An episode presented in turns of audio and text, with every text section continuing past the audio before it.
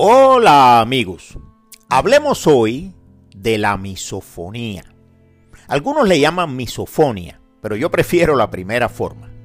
En fin, hablemos de la misofonía, pero bueno, ¿y qué cosa es eso? ¿Es un género musical? ¿Es una orquesta? ¿Qué cosa es? Pues no, no, no es nada de eso, me voy a explicar.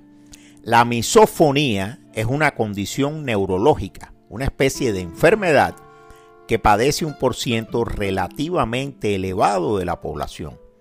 Hay quien dice que entre un 3 y un 5% de la misma. Sobre todo entre los jóvenes. Se agudiza más en los jóvenes.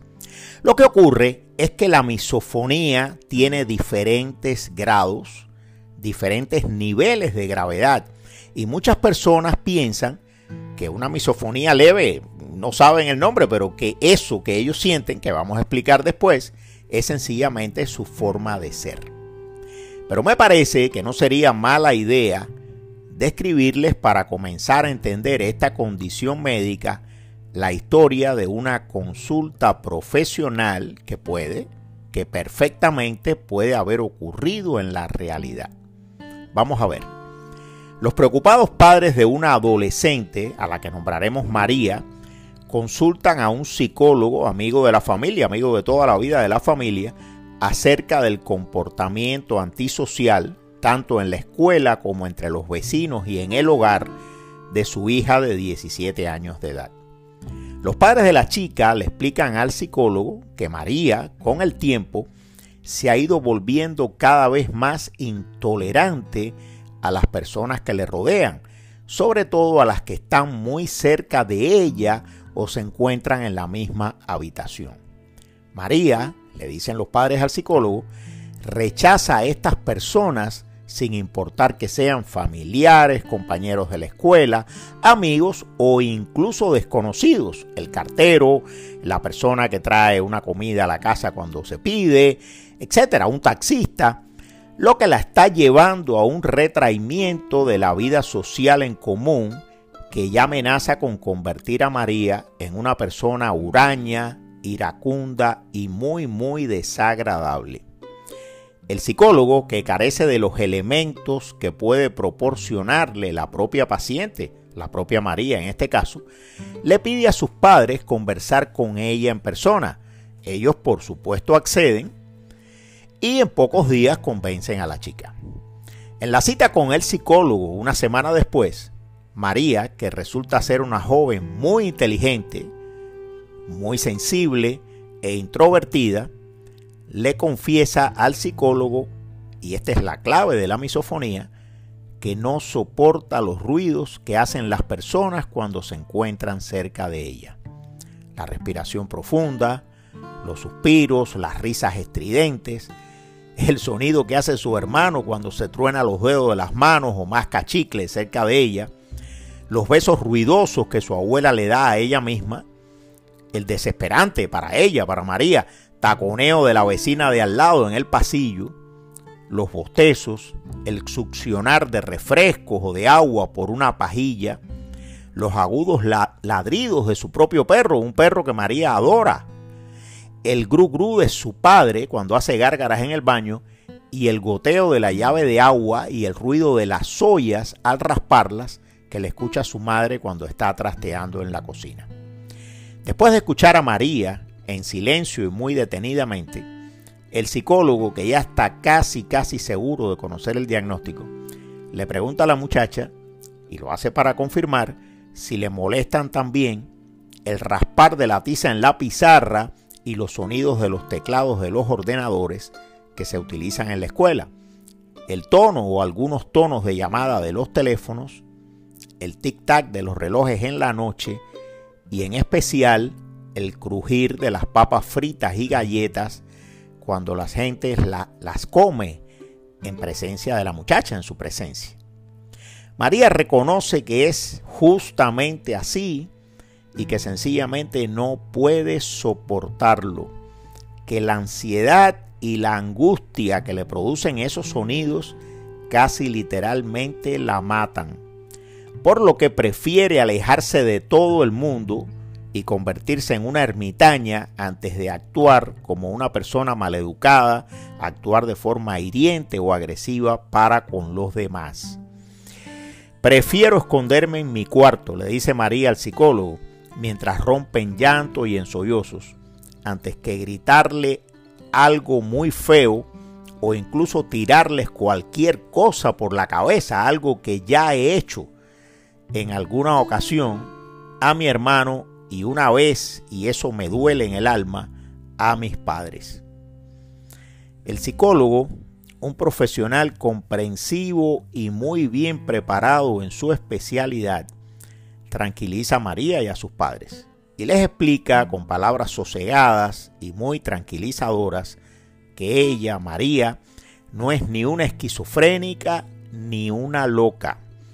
Un diagnóstico que ellos, los padres y la propia María, temían como al diablo, sino que ella padece de un desorden conocido como misofonía, que es en mayor o menor grado mucho más común de lo que se piensa habitualmente.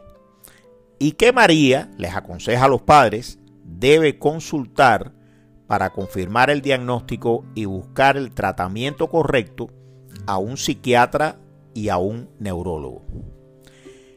Pero, bueno, ¿y qué cosa es entonces la misofonía? Preguntan ellos y de cierta forma nos preguntamos también todos nosotros. La palabra misofonía viene del griego.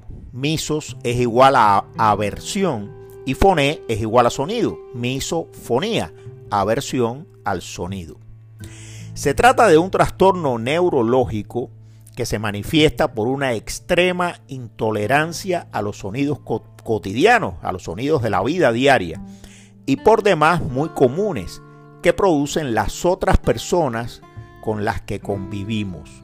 Los sonidos y ruidos que producen con su cuerpo, generalmente sin darse cuenta, y también a los sonidos que esas personas, o sea, todos nosotros, ejecutan, ejecutamos sobre ciertos objetos, como pasa con los teclados de las computadoras y sobre todo la tiza en la pizarra de la escuela. Eh, piensen que muchas escuelas modernas ya hoy en día no usan tiza y una pizarra, utilizan otros métodos. En fin, la misofonía severa, que es el caso de María, suele encuadrarse dentro de los denominados trastornos obsesivo-compulsivos de la personalidad. Pero ese diagnóstico solo, exclusivamente, debe ser hecho por un especialista.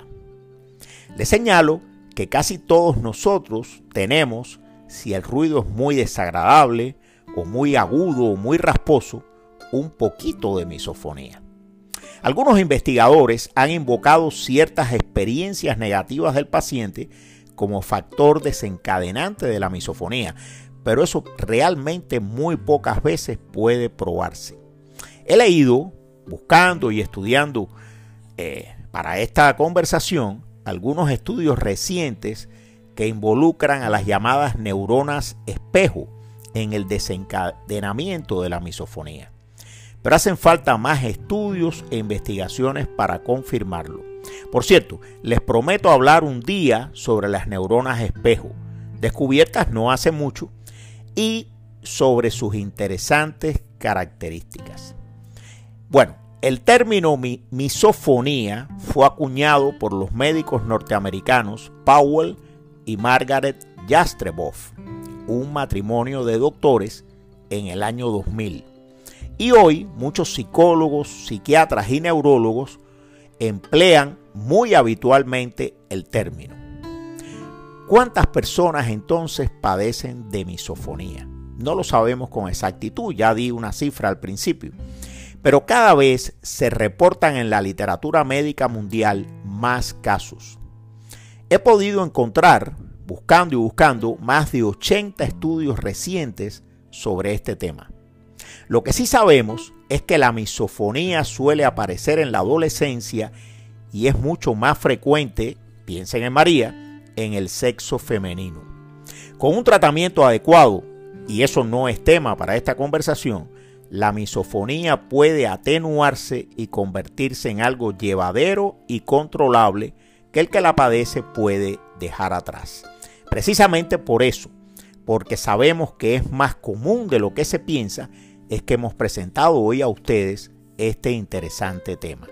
Si esto le suena, si cree que usted o algún amigo o pariente la padece, estimúlelo a que busque ayuda. De verdad lo merece y seguro, seguro que le va a ir bien. Bueno amigos, pues entonces nos vemos